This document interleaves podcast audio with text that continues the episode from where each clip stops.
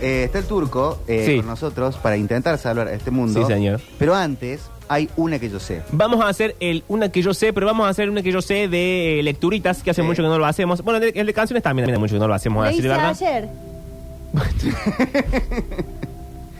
Hoy está malo con todo el mundo. No, no, A es- Fabiana, corrido. a Mariel. No lo decía al- por eso, Al turco porque recién a- le dijo, este, salgamos a matar animales. No, no le dije eso al turco en ningún momento.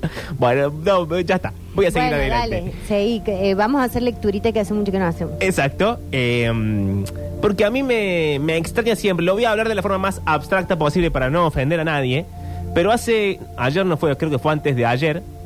Me acordé de un fragmento de un libro en el cual la autora hace algo que me parece muy interesante, que es, más allá de que cuenta una historia mm, como la conocemos, inicio, desarrollo, Sí. mm, final, etcétera, es una novela.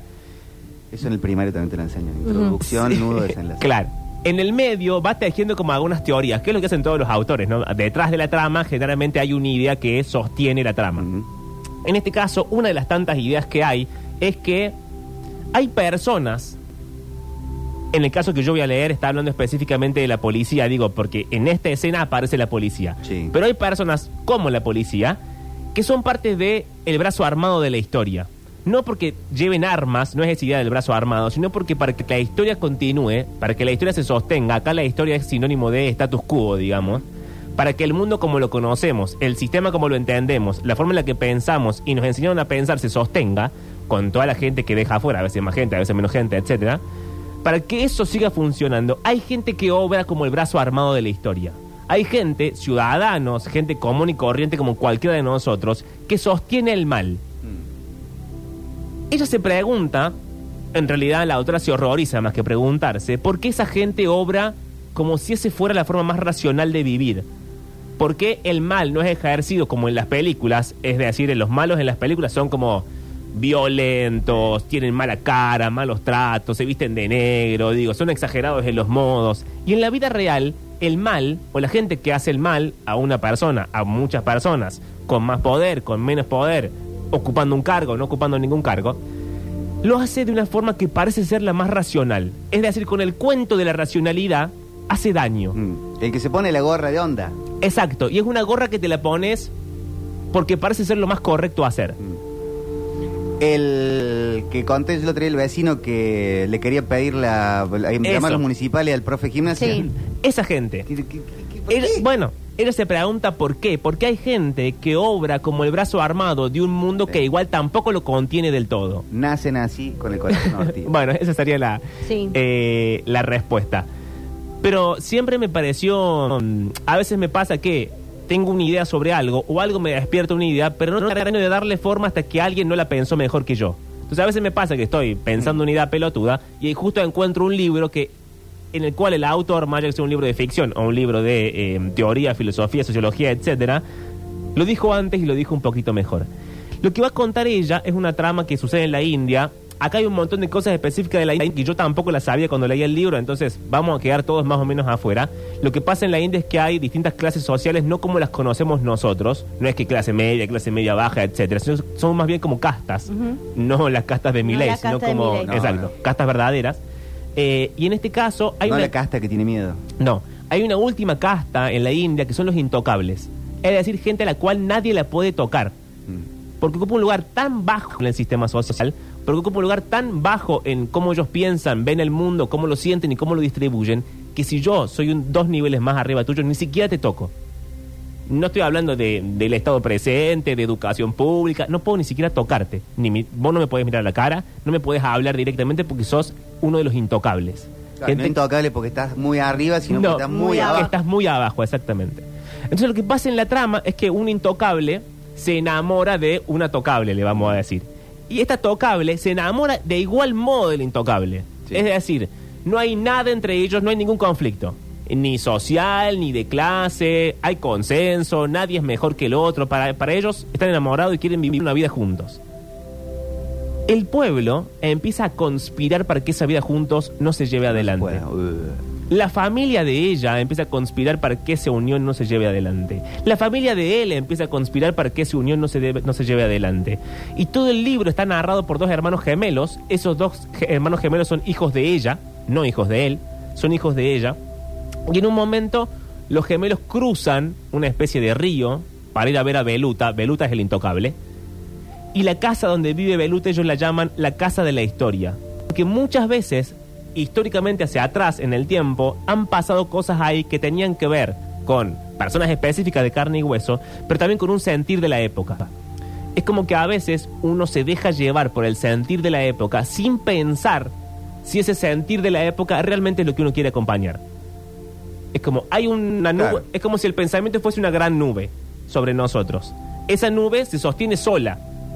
Ahora, uno puede racionar, racionalmente, ahora sí, intelectualmente, sentimentalmente, subirse o bajarse de la nube. Bueno, acá la gente que es el brazo armado de la historia es gente que se, a la cual la subieron a la nube y nunca más despertó y nunca se pudo bajar de la nube. Y no sabe bien por qué. Y no sabe bien por qué, por supuesto. Casi siempre, en casi todas las tramas y en casi toda la historia del pensamiento, la pregunta es, ¿quién soy y por qué actúo como actúo? El drama es siempre encontrar que uno no es más que un recipiente de pensamientos que otro ha ido poniendo en ese lugar. Es lo que le pasa a la gente que es el brazo armado de la historia. Hoy me pasó en el banco, Sí, saco el turno, me dan el 10, iba por el 0. sí, Y voy a una sala de espera y no estaba el policía, no sé qué, y me pongo en el teléfono a chequear Twitter a ver qué maldad ha ocurrido. Ujú. y, y una señora al lado mío me dice, "Ch, ch, no se puede usar el teléfono. y vale que dijo, bueno, está bien. Está bien, Pero, sí. eh, loco. Y ojo que ese ejemplo, tanto como el tipo del otro día que no quería que el profe diera gimnasia en, en el parque, son los ejemplos más bobos y más mundanos. Digo, justo en el día de hoy podríamos estar dando otros ejemplos más Eh. específicos, más represivos y más violentos de esto mismo. Gente que ha decidido subirse a un pensamiento histórico que se vende como el más racional, aunque no lo sea. Esa gente es, eh, para Arundhati Roy, que es la autora del libro El Dios de las Pequeñas Cosas, eh, la gente que es el brazo armado de la historia. Les voy a leer lo que sucede cuando efectivamente la policía encuentra a Beluta, los dos nenes, esta y Rael, que son los gemelos, los mellizos, están escondidos. Ni Beluta los ve, ni la policía los ve, pero ellos, ve, ellos ven todo lo que la policía les hace a Beluta. Y fíjense cómo la autora empieza a pensar dentro de la trama y cómo empieza a contarnos quiénes son específicamente esta gente que compone el brazo armado de la historia, qué es la historia y qué sienten los, los, los mellizos. Porque lo que quiere también contar es que de esta forma es como la gente empieza a aprender a comportarse de esa manera. Es algo que te enseñan desde chico. Así como pensamos porque tenemos lenguaje, es decir, alguien nos implanta el lenguaje y nos acostumbramos a pensar de esta forma, bueno, de la misma forma nos acostumbramos a vivir. Está en uno después desarmar ese pensamiento y ver si lo comparte o no lo comparte, pero en todo caso siempre hay que hacer ese ejercicio, el de desarmar el pensamiento y ver cómo uno llegó ahí. Pero les leo el fragmento, el libro es El Dios de las Pequeñas Cosas, la autora es Arundhati Roy y dice algo parecido a esto.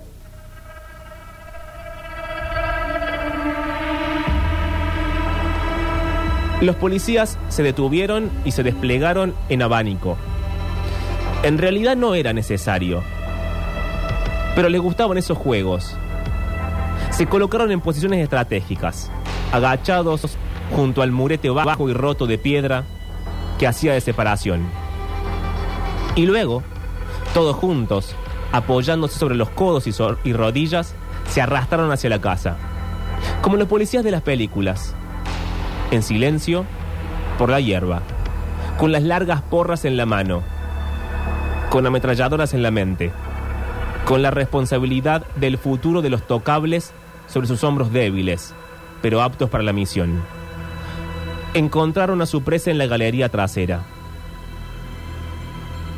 Y en una esquina, un carpintero con esmalte rojo en las uñas. Dormido. Lo que lo convertía todo aquel en un montaje de tocable absurdo.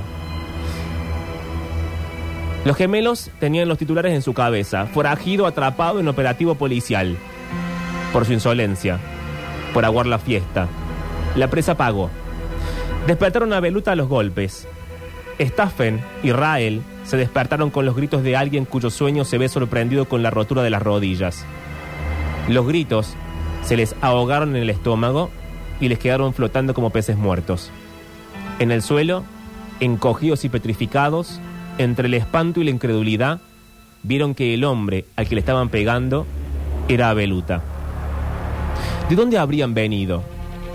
¿Qué habría hecho? ¿Por qué le habían llevado ahí los policías? Oyeron el ruido de la madera sobre la carne, el de las botas sobre los huesos, sobre los dientes, el gruñido sordo que se emite cuando un estómago recibe una patada, el crujido amortiguado de un cráneo sobre el cemento, el borboteo de la sangre entremezclado con la respiración al clavarse una costilla rota en un pulmón. Con labios morados y los ojos como platos, miraban hipnotizados algo que percibían, pero no podían comprender. La ausencia de apasionamiento en lo que hacían los policías. El vacío donde debería haber cólera. La brutalidad medida, constante, la economía en todo aquello. Como si estuvieran abriendo una botella, cerrando una canilla, rompiendo un huevo para hacer una tortilla.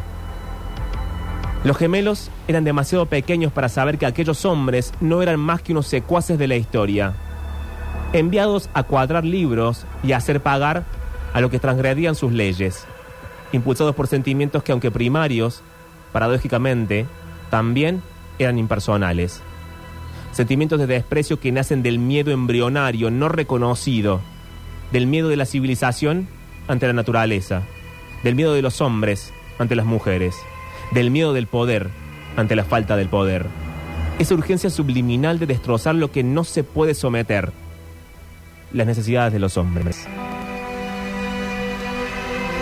Era Arundhati Roy desde su libro El Dios de las Pequeñas Cosas. A la vuelta, el turco tiene.